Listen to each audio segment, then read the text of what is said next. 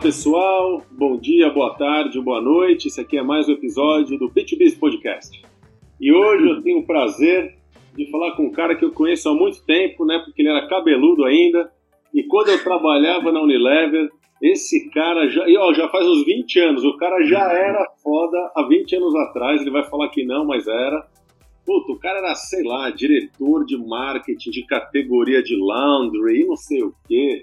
O cara não é fraco. E aí ele empreendeu e ele é fundador da Touch, ou Touch Branding, ele vai explicar melhor o nome, uh, como ele se apresenta, que inclusive faz muita coisa em B2B Marketing. Então, primeiríssimo lugar, um prazer falar com você, Ricardo Sapiro. Valeu, Paulo. Tudo bem? Galera, boa tarde, bom dia, boa noite. E só para fazer justiça, o Paulo tinha mais cabelo 20 anos atrás também. Eu não estou sozinha nessa, não.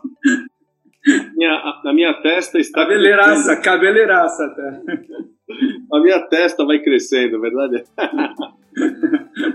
Saburo, você, tirando as brincadeiras, é verdade que eu falei. Eu lembro, em 2000, 2001, na Unilever, você ali era um rising star, assim, no marketing, né? Assim, tirando, Sim. deixa de lado aí a, a falsa modéstia, eu lembro que você mandava muito bem. Me conta como que foi o seu começo de carreira, você iniciou na Unilever, você trabalhou em várias áreas, foi para outros países, como foi a sua experiência na Unilever? Eu diria que foi a época, assim, de ouro da Unilever, pelo menos assim eu vejo, para mim pelo menos foi. Como é que, conta aí. Um pouco antes da Unilever, eu tive passagens pela é, Johnson Johnson, a divisão consumo, e também pela, na época, era Laboratórios White, Whitehall, depois deve ter passou por tanta fusão que a gente nem sabe o que, que virou isso, né? Mas o interessante é que o início da minha carreira, eu, eu comento que, por alguma obra do acaso, todas as marcas com, com as quais eu lidava estavam na região da virilha, mais ou menos, né? Então eu comecei trabalhando com Preparado H, que era um anti-hemorroidário em OTC, Clear Blue Easy, que era um teste de gravidez. Tudo isso na White White Hall. Aí eu fui para Johnson Consumo. Aí lá eu fui cuidar de é, Sempre Livre e OB. E depois me promoveram para gerente de produto numa franquia que é, se chamava na época de Family Planning mas tinha nada menos, nada mais que John Tex e KY. A gente ainda tem que entender como é que cai, qual é o papel de KY em Family Planning, eu deixo para tua turma interpretar isso aí. Então esse foi o meu começo. E saindo da Johnson, então eu fui para a Unilever, que foi de fato onde eu construí boa parte da minha carreira, né? Lá não foram produtos tão sexy como esses, né? Eu acabei lidando mais com a categoria de home care, principalmente, onde a gente trabalhou juntos, né? É, que são tantos produtos para roupa quanto produtos para casa. E tive uma passagem também em hair care, que foi onde eu perdi todo o my hair, né? Vou contar um pouco para vocês. Mas basicamente na, na Unilever a carreira de marketing teve um certo momento que ela se dividiu em, em dois caminhos bem claros, né? Ou você ia para um caminho mais do marketing operacional, é aquele que está mais perto de vendas, está no dia a dia, ele normalmente tem um escopo de um país, né? Você é responsável por um país, ou o marketing estratégico, que ele é mais caracterizado por desenvolvimento de marca, inovação, pela parte mais de longo prazo, e você acaba tendo uma responsabilidade não só sobre um país, mas sobre um grupo de países, né? E aí, quando houve essa, esse Y de carreira, eu fui muito mais para o lado do marketing estratégico, que é esse lado mais de posicionamento, inovação, comunicação, e como ele tem um escopo que cruza países, eu cheguei a ter, obviamente, experiência Brasil, depois eu tive experiência América Latina e acabei tendo, onde eu perdi todo o meu cabelo, a experiência global, né? Então, na América Latina e no Brasil, eu trabalhei principalmente com marcas de, é, de household care, né, limpadores para casa, e com Omo, que foi a principal marca. Eu trabalhei cinco anos com essa marca, todo o tal do porque isso já faz bem, eu tive bastante é, centralmente presente nisso, tive o privilégio de fazer parte do time. Aí me promoveram, depois dessa parte da América Latina, falaram para ir para o global, cuidar de seda global. E aí você pode imaginar, né? Tentar globalizar uma marca de hair care toda fragmentada, né? Cada cabelo em cada parte do mundo tem um jeitão. É, foram três anos o eufemismo é dizer que foram três anos desafiadores, né? Mas foram três anos bem F, três pontinhos assim, né? Então, pô, que legal, né? Você estava falando da sua carreira, você morou fora do Brasil, você teve aí uma experiência uh, completa. E acabei me dedicando mais à parte chamada estratégica do marketing, que depois até conecta com a decisão de, né, de abrir a Touch, que agora está completando 10 anos. Ah, então vamos, então vamos engatar. Então, o que aconteceu, você, imagino, com oportunidades incríveis na Unilever, muita gente querendo trabalhar na Unilever e você indo bem e tal. Por que você saiu da Unilever? Hum. E, e, qual foi a ideia de você criar a Touch? E daqui a pouco vamos falar do, do B2B na Touch, mas eu quero acompanhar a cronologia, né? Olha, é, como em todas as multinacionais, e você também viveu isso, é, a partir de um certo momento de senioridade, o teu tempo acaba sendo um pouco menos dedicado à disciplina que você gosta, né? E eu sempre gostei muito de estratégia de marca, consumer insight, inovação e posicionamento. E acaba esse teu tempo sendo muito mais, vamos dizer, investido, né?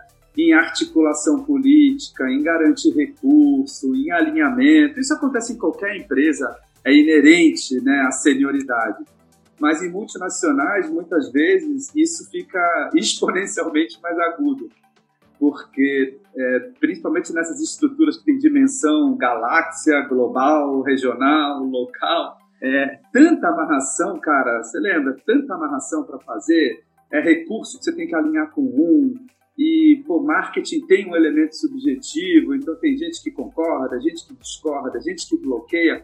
Então, eu me vi num certo momento, lá para 2010, mais ou menos, é, cada vez mais dedicando meu tempo, até que eu fazia bem isso, tá? Não tinha nenhum grande problema, minha carreira estava indo muito bem, mas me dedicando muito mais a esses aspectos, entre aspas, de liderança, sabe?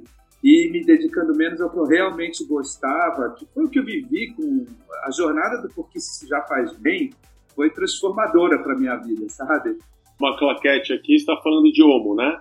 Diomo, Diomo. Explica um pouquinho só para a turma acompanhar o que está falando, por favor.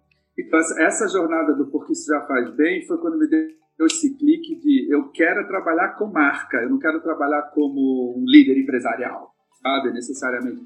E Omo, é, para quem aqui tem um pouco mais de, de idade, né, vai se lembrar que nos anos 90, início dos anos 2000, Omo sempre se apresentava, se posicionava da forma mais autorreferente do mundo.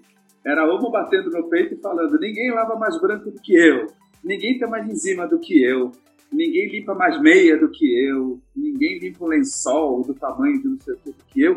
E é, a gente foi aprendendo que uma marca que fica se posicionando, se auto-celebrando, ela começa a perder relevância mesmo e ela começa a ficar mais vulnerável à concorrência, porque o concorrente pode falar a mesma coisa, né? E aí toda a jornada do Porque Isso Já Faz Bem foi uma virada, assim, simples, mas muito arriscada na época, porque o Omo tinha 50% de participação do mercado e tinha, sei lá, 150 de premium price, então era uma marca que estava muito bem consolidada, mas a gente deu essa virada de ela, ao invés de se posicionar falando de si, teve toda uma jornada para ela ter um ponto de vista sobre a vida da consumidora. Então, o porquê isso já faz bem não é um ponto de vista de homo sobre si, né? É um ponto de vista da marca sobre a vida de quem é, essa marca atinge. Cara, isso foi uma jornada que, assim, me inspirou pra caramba, é, tanto metodologicamente quanto emocionalmente mesmo. Eu fiquei muito envolvido com isso. E depois dessa jornada eu não consegui repetir, porque eu fui para um cargo maior, de seda, tá? globalmente. E lá não consegui exercer essa parte de posicionamento, porque só estava lidando com o regional, global, dinheiro, alinhamento, etc. Tanto é que, hoje eu posso falar, depois de 10, 12 anos, foi uma gestão tenebrosa a minha de seda global. Sabe? Eu não consegui implementar o que eu queria, eu não consegui passar por cima dos processos matriciais e tal e o posicionamento global de cedo acabou não acontecendo bem. Isso acabou não nem atrapalhou tanto a minha carreira, acabei voltando para a América Latina para cuidar de toda a região no business de laundry, mas já com aquilo na cabeça, dizendo, pô, será que não tem uma oportunidade de ter um negócio que é sobre posicionar bem marcas, né? E a minha passagem em Londres, eu fiquei três anos lá com seda, né? Quando veio a calvície toda. É, eu já comecei a ter contato com alguns negócios novos que estavam surgindo, né? É, começou a existir um certo vácuo entre empresas e agências. Eu acho que é um vácuo de senioridade ou um vácuo de expertise. Faltava briefing bom de cliente para a agência trabalhar bem. E não é nem culpa da agência, nem culpa do cliente. Acho que é um negócio que um vai, foi alimentando o outro e se perdeu essa, esse expertise. E lá na Inglaterra começou a surgir business como o que a gente tem hoje, que entendem bem o negócio, mas colocam muita disciplina para transformar o negócio em posicionamento, para depois o posicionamento se transformar em comunicação. E aí, quando eu voltei para o Brasil, já fiquei com esse negócio na cabeça. Pô, acho que tem um espaço aqui para alguém que já tem experiência na Unilever, o meu sócio Eric tinha experiência na Natura, o Simon, que você conhece bem, foi o primeiro CMO da Unilever, a gente trabalhou com Dove, com Axe, com Natura, com Omo, a gente falou, será que não dá para juntar tudo isso aí e criar uma metodologia pragmática para oferecer esse tipo de posicionamento de marca para o mercado? Foi aí que a Touch surgiu. Pô, você está falando de caras muito peso pesado. Simon Cliff, né, que você falou, como das referências mundiais até do assunto. Uh, e o Eric também, da Natura, mas também eu entrei com ele, a gente entrou junto na Unilever, ele também teve uma experiência muito sólida, né? Então, pô, realmente, vocês que tiveram a oportunidade de lidar com as marcas mais importantes do Brasil e talvez até do mundo, por causa do Simon, e também com essa vivência que você teve, claro que ia dar certo. Mas quando você cria essa, essa empresa focada no posicionamento, uh, como que você vê a implementação desse posicionamento, aí sim feita por agências de publicidade que não conceberam? É um problema? Uhum. Não é problema? Tem ruído aí ou não? Conversa entre amigos, né, Paulo? Então não precisa ficar adorando muito a pílula, não. É ainda um ponto de tensão. É cada vez menos, por incrível que pareça, né? É, de 10 anos para cá está muito mais. O, tal do handover está mais suave. Mas a gente sabe, cara, é um, é um, pouco da nossa carreira, seja de marqueteiro, seja de posicioneiro, seja de publicitário, é, a síndrome da autoria nos acompanha. Nos acompanha e tem que acompanhar. Né? Quem não tem síndrome da autoria também não, tem, não vai ter ambição nessas indústrias. Então, é, eu não estou criticando, é bem legítimo. Mas isso normalmente causa, assim, ou já causou mais, mas causa tensão, né?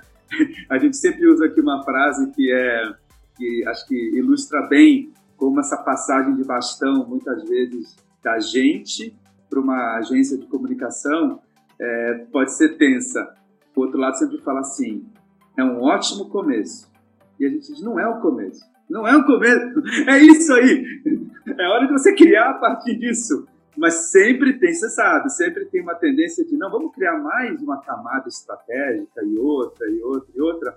É, então, isso nos causou bastante frustração no início da Touch, né, nos lá, primeiros 5, 6 anos, mas eu não sei a tua opinião, cara, eu acho que a indústria toda está amadurecendo e se acalmando um pouco, e está todo mundo entendendo que uma agência de propaganda vai trabalhar muito melhor se tiver um posicionamento bem feito. E a gente está 100% dedicado a isso. E as agências de propaganda não quer dizer que elas não possam fazer.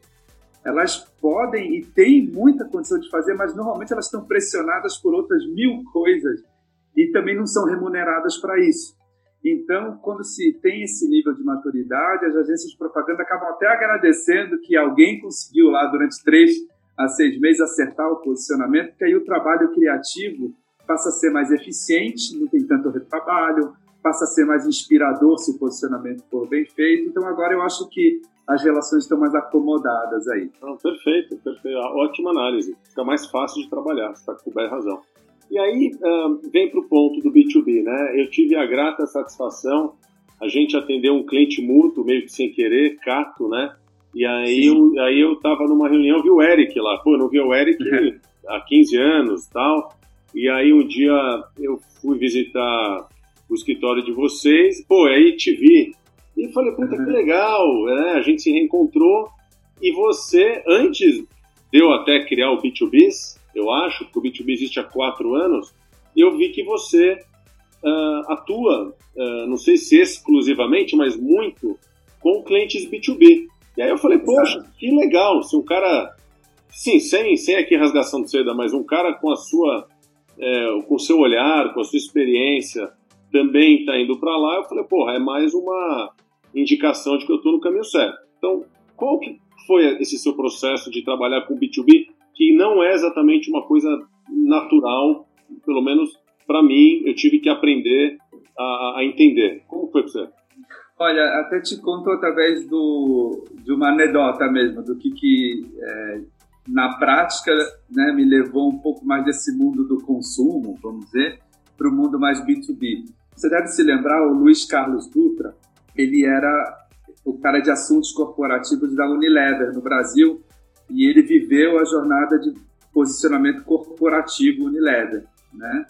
E ele depois foi, é, acabou se movimentando para Votorantim. E a Votorantim estava aí para completar 100 anos e tal, e ele trouxe é, como uma pauta lá para o grupo a necessidade de um posicionamento corporativo, um grupo tão importante, né? Com uma história tão importante na economia nacional, é, como que esse grupo poderia se posicionar para além de ser ligado à família Hermílio de Moraes, né? É, porque normalmente o posicionamento da Votorantim é essa. Votorantim e Hermílio de Moraes, mas a família estava saindo dos negócios, então a marca Votorantim precisava ser uma identidade em si própria. E foi essa a minha primeira incursão, cara. Foi com o posicionamento corporativo de Votorantim. Depois, quando você, quando você pega gosto por isso, aí é impressionante. Abrir uma avenida em dois anos, aí da Votorantim, o trabalho foi visível, né? Porque até se tornou campanha e tal. Aí depois a gente fez um posicionamento para Estre, que é uma companhia de gerenciamento de resíduo, né, de lixo privado, que foi um super case, até ganhou o prêmio. E aí esse mercado do B2B, acho que um fica olhando o outro, um fica olhando o outro, um de repente fala, caramba, se uma empresa de lixo, uma empresa de cimento e uma empresa de laranja conseguiram fazer um posicionamento corporativo legal, Aí começou a bater na nossa porta agro, e siderurgia, e química, e óleo e gás. E acho que ficou todo mundo um pouco com aquela síndrome do, sabe, o FOMO, não posso ficar de fora dessa, né? Se, se essa onda tá tomando o B2B, é, deixa eu experimentar. Então a gente acabou ganhando uma massa crítica bem importante nos últimos 4, 5 anos. Eu diria que mais de 50%, ou perto de 50% do nosso negócio aqui na Touch é posicionamento B2B e posicionamento corporativo. Olha que curioso, eu também, quando comecei a estudar o assunto, eu fui ver o que, que tinha de mais legal, principalmente fora do Brasil, e o, o, o, principal, o primeiro principal case que eu vi foi dos tratores Caterpillar. E eu pensei exatamente como você pensou. Cara, se trator consegue fazer esse nível de trabalho, e depois eu vi um da Volvo, da Volvo, caminhões Volvo, que não é o do Van Damme, é um outro, mas eu falei, cara, não é possível que não dê para fazer exatamente seu raciocínio. Uh, e aí a gente desenvolveu o nosso lado. E uma outra coisa que eu fiquei uh, muito surpreso, positivamente falando, é com a senioridade uh, dos profissionais do B2B. Se por um lado eles não têm uma experiência e uma cancha assim em comunicação e marketing, claro, porque eles nunca trataram com a profundidade, para pegar o exemplo aqui do Mundo Lever. Por outro lado, é gente muito sênior, com uma noção da empresa muito grande, com foco em vendas também, que para mim tem sido muito especial. Você também encontra esse tipo de profissional? Cara, tô, tô com vontade de aplaudir o que você falou aí. É exatamente isso, exatamente isso, né? Te repetindo. Com certeza é um né, são pessoas que não tiveram o rigor técnico né, de serem formados eh, na disciplina do marketing. Muitas vezes eles vieram, como você mesmo falou, vieram ou da área comercial, muitas vezes da área de relações institucionais, às vezes de RH, você deve também lidar, né? E o próprio CEO.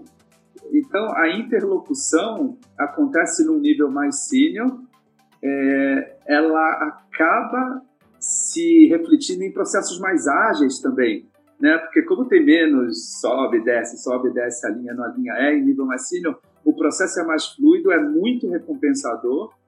E tem uma coisa muito interessante que eu acho que difere um pouco da dinâmica da, um pouco do mundo do consumo. No mundo do consumo, os líderes acabam ficando na mesma posição por ciclos mais curtos. Já reparou? Normalmente são três anos e quatro anos.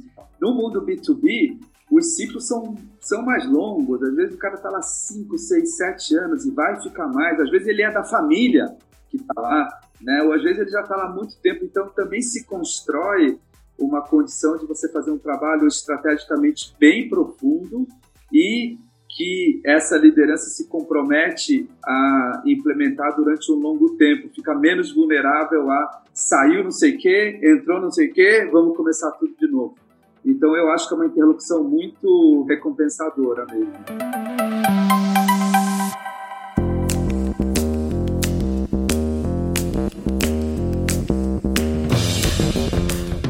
Sapiro, eu queria que você falasse um pouquinho uh, sobre ética e reputação porque eu lembrei que eu te encontrei também numa outra, olha que interessante, num outro cliente na CPFL, eh, onde Sim. a gente estava falando resultado de pesquisa, né? né e, e, o aspecto reputacional do B2B é muito importante. Inclusive, a gente estava lá no Reputation Institute, né? É... Exatamente, eles que fazem o monitoramento. Você pode, você pode falar um pouquinho da sua visão sobre a importância Sim. desse assunto para as empresas B2B? É interessante porque como agora a gente já está completando aí uns 6, 7 anos de desventuras do mundo B2B, é, eu consigo enxergar três momentos distintos né, da relação delas com a questão de ética e reputação.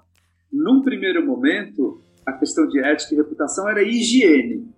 Ou seja, não vai se posicionar por ser ético, porque é o mínimo, é o mínimo que você precisa ter, o teu direito de operar, né? Então, você não tem que ficar gritando orgulhosamente, se posicionando através da ética. A ética é um dado, aí depois você vai se posicionar por algum outro atributo.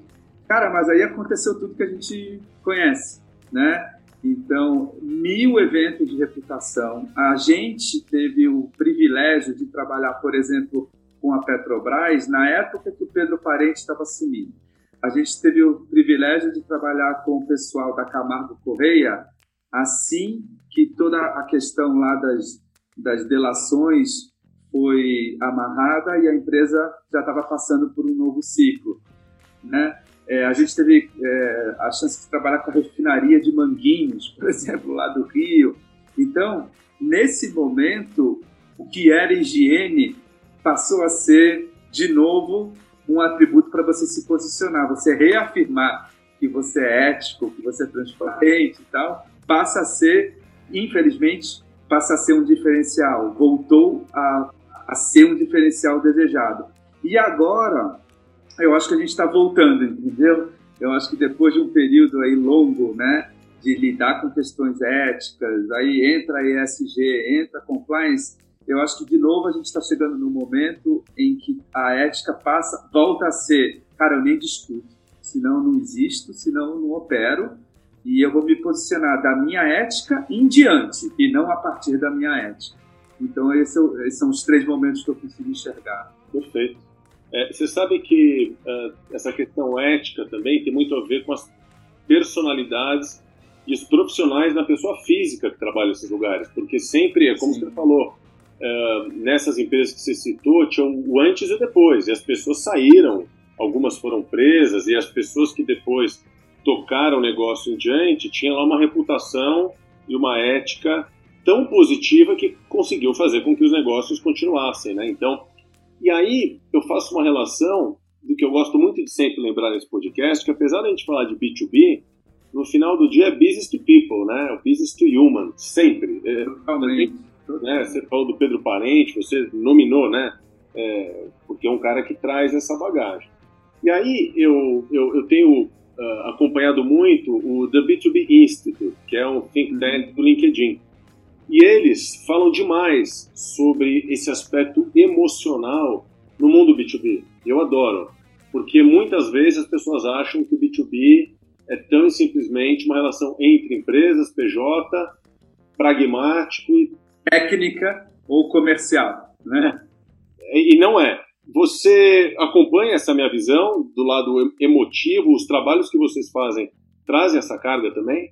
Cara, acompanho totalmente, Paulo. O... E no início foi uma, uma surpresa, assim, né? Foi uma iluminação, porque a gente que vem um pouco do mundo do consumo tende a ter esse olhar de que o que está do outro lado é um pouco árido, um pouco seco, um pouco técnico, né? Mas você tocou no ponto, cara. É, no final das contas, talvez tenha até uma carga humana ainda mais forte. Quando você, por exemplo, é, participa ou começa a entender a relação entre uma empresa B2B e um cliente B2B, quem está na empresa B2B tem uma ligação com essa empresa tão grande, de tantos anos, é tão apaixonado por aquele setor. E o cliente que está do outro lado, muitas vezes tem essa característica também. Né? É um, o cliente dessa empresa também está muito tempo no setor, normalmente apaixonado pela categoria que está. Então, eles já carregam emoções muito fortes nessa transação, né? a empresa e o seu cliente. E no final, posicionar a marca é você passar uma mensagem né, de um ser humano para outro. E esses dois seres humanos estão com cargas emocionais muito fortes. Então, posicionamentos às vezes tocam esses caras assim.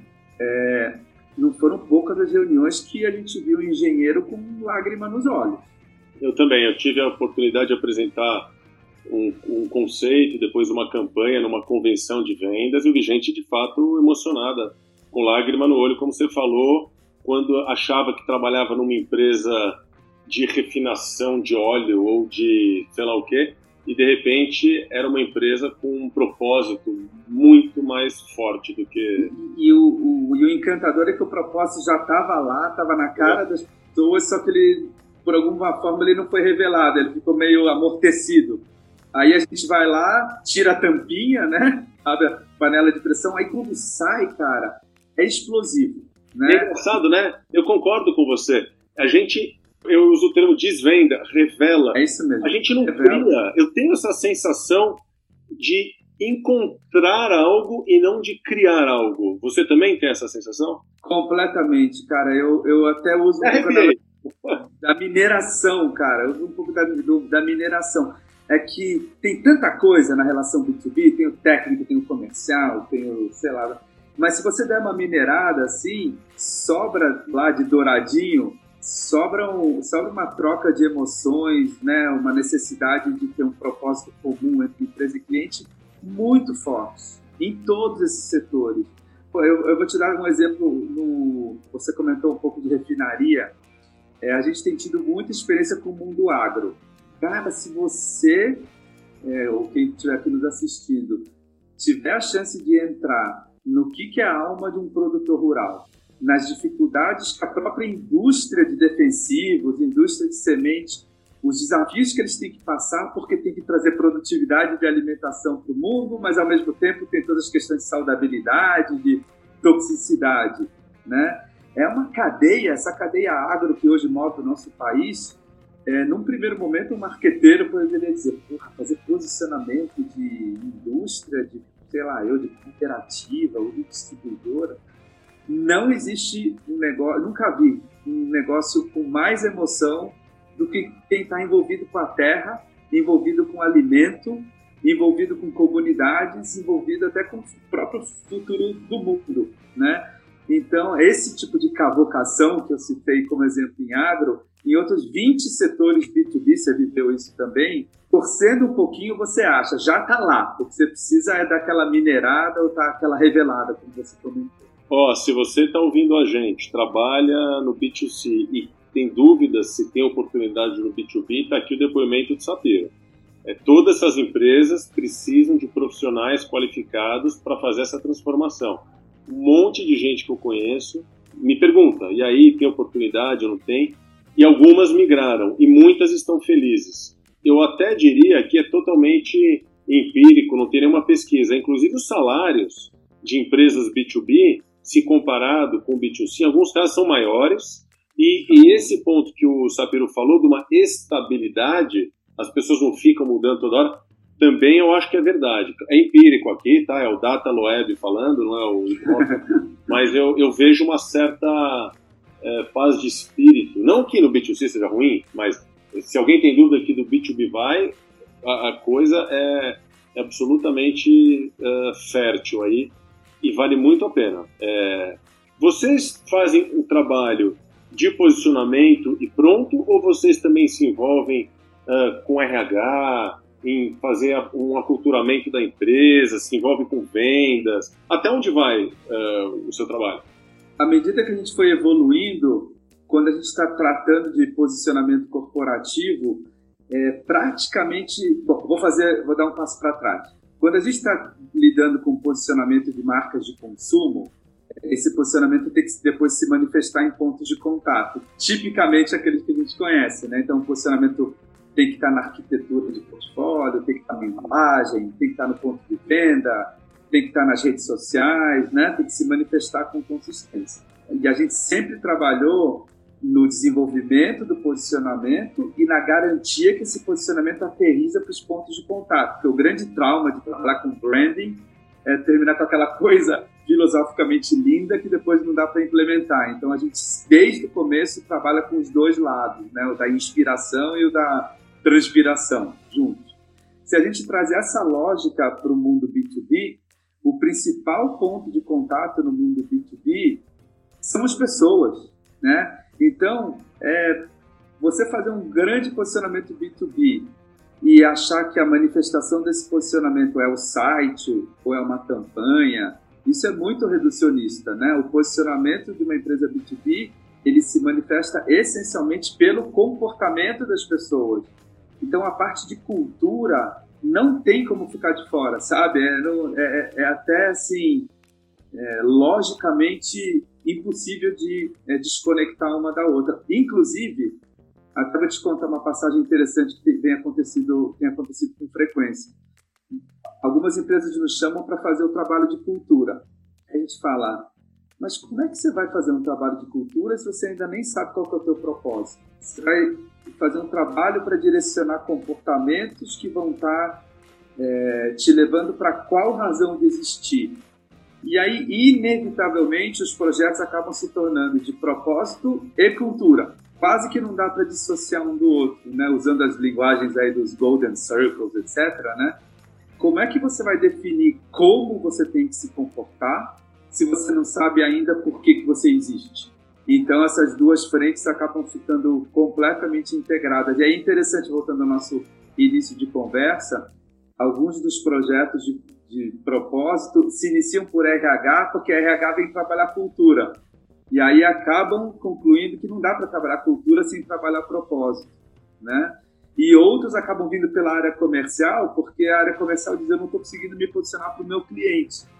E a gente diz, vamos fazer esse trabalho, vamos assar o teu propósito, mas se a tua área de RH não estiver junta, o que eu vou te entregar é um tagline, e é muito pouco. Então, é muito outro outro fato recompensador de trabalhar com B2B, acho que até queria ouvir a tua opinião, é que você acaba lidando efetivamente com um time multidisciplinar do outro lado, né? O teu cliente tem CEO, mas tem o comercial, mas tem o RH, tem o pessoal de gente gestão, então te dá uma uma perspectiva muito mais integrada, às vezes, do mundo de consumo, que você acaba lidando mais com o pessoal de marketing talvez de trade.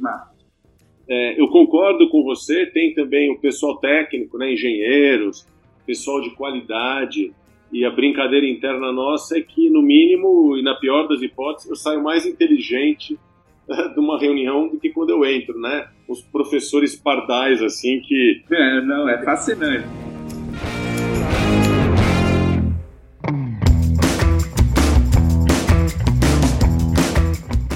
Indo aqui pro, pro, para o final da conversa aqui, não quero ocupar demais seu tempo, mas eu queria ir, ir, mais para uma questão pessoal sua. Cara, você precisa ter um repertório cultural, na minha opinião, muito vasto e, e você tem que estar muito centrado para conseguir fazer esse trabalho de mineração, que é o que você falou, adorei esse termo. Não é para qualquer um. É, o que, que você faz fora do trabalho para conseguir manter essa antena afiada e essa sensibilidade aguçada? Bom, eu acho que eu, sob o risco de dar uma resposta não tão politicamente correta assim, é, eu vou te dizer que a maioria do material, entre aspas, né, ou de fontes que são mais técnicas, é, elas não me encantam muito. Eu não quero ser arrogante por isso, não. Tá? É que eu acho que o tipo de disciplina com o qual a gente lida é impressionante como vai atualizando e vai mudando e a vivência vai te ensinando outras coisas. Muitas vezes, quando você vai para uma fonte formal de conhecimento, ou aquilo ficou um pouco para trás, ou aquilo é mais aplicável para uma situação ou outra, né? Então, é, o exercício que a gente mais faz aqui na Touch é, é que o nosso maior repertório tem que ser a capacidade de observar o ser humano. Por exemplo, a gente tem aqui toda uma equipe nossa que, para conseguir chegar nesses posicionamentos vão tocar as pessoas do outro lado, são pessoas com formação em psicologia, em psicanálise. É, então, a minha curiosidade tem sido muito mais sobre como se dão essas relações humanas, o que, que é empatia, o que, que é ambição, o que, que é frustração, o que, que é aspiração, o que, que é identificação, quase uma viagem antropológica, sabe? É, vem muito mais daí a inspiração para o nosso trabalho do que para um repertório cultural mais hard, sabe? De ter dados e evidências de estudo. Né? Então, aqui eu sou um, um, grande propagador de se você não tiver curiosidade sobre o ser humano, não adianta você ter curiosidade sobre o setor de laranja, o setor de cimento ou o setor de usinas. Então, cavoque e tente entender cada vez mais o que está passando entre as pessoas, né? entre os humanos mas eu queria insistir mais no seu exemplo pessoal. Você uhum. lê uh, autores diferentes, você vê filmes diferentes, você faz cursos, você viaja, você. O que, que você faz? Você na física? Cara, na física, os meus hobbies acabam de alguma forma é, impactando mais o meu negócio do que necessariamente eu na física tentar adquirir algum tipo de conhecimento do que a gente está fazendo. Cara, eu vou te dizer, por exemplo, pode parecer assim desconectado, mas eu adoro Nelson Rodrigues.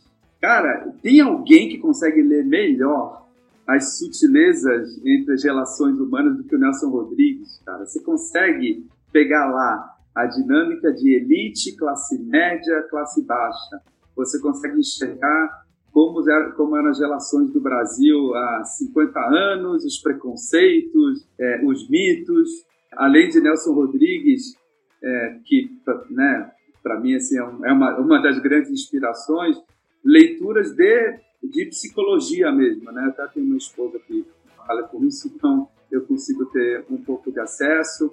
É, eu vejo os seriados como todos veem também, e eu acho que vários dos seriados, né, tirando aqueles mais de ficção, etc., é, como eles têm narrativas mais longas, não tem as pressões comerciais de terem que contar histórias em duas horas, né? Se você olhar com muito cuidado, esses seriados também conseguem te revelar bastante do que é, do que são essas sutilezas das relações humanas. Então, é, eu não fala, busco... Fala, desculpa interromper, mas conta, que seriado? Sim. Agora fiquei curioso. Quais que você... Quais? Cara, eu tô vendo um tão legal agora que chama é, Board Game que é sobre. Você chegou, a ver qualquer, é, não? Não. É sobre a dinâmica. Olha só que viagem, né? A dinâmica das relações políticas na Dinamarca. Então, olha o que, que você aprende lá. Você aprende como são as relações de poder numa cultura que é totalmente baseada em austeridade e não em status. Né? A Escandinávia não é sobre status e, e o presidente ter carro e morar num palácio. Eles são gente como a gente. Então, olha, olha, olha que insights interessantes isso traz para gente, para mim, por exemplo, né? Hoje as relações estão cada vez menos baseadas em símbolos de status ou autoridades e tal. Elas estão cada vez mais baseadas no que cada um é genuíno de um lado do outro, né? E esse seriado, por exemplo, me trouxe direto para isso, né? Menos símbolos e mais verdade. Que legal. Olha, e com essa mensagem de verdade, essa conversa tão humana, assim que eu queria terminar esse ótimo bate-papo. Apesar de a gente ter falado sobre tantas coisas, se a gente peneirar, já vou usar esse, agora esse termo, faz parte do repertório. Se a gente peneirar essa conversa, acho que fica é o, é o profundo conhecimento das pessoas, em toda a sua complexidade, e, e, e com uma sensibilidade aguçada e muito repertório para conseguir encontrar caminhos. Sapiro, cara, quero te agradecer imensamente. Demorou para a gente ter essa conversa, a gente devia ter tido muito mais cedo. Uh... E eu te dei um bolo também, então não se flagela, não. Eu também, eu também tenho a minha parcela de culpa, não fica se batendo, não. Muito legal. E se você chegou até aqui, aquele e-mail é sempre bem-vindo, com dúvidas, críticas ou sugestões, para o b2biz.fbis.com.br.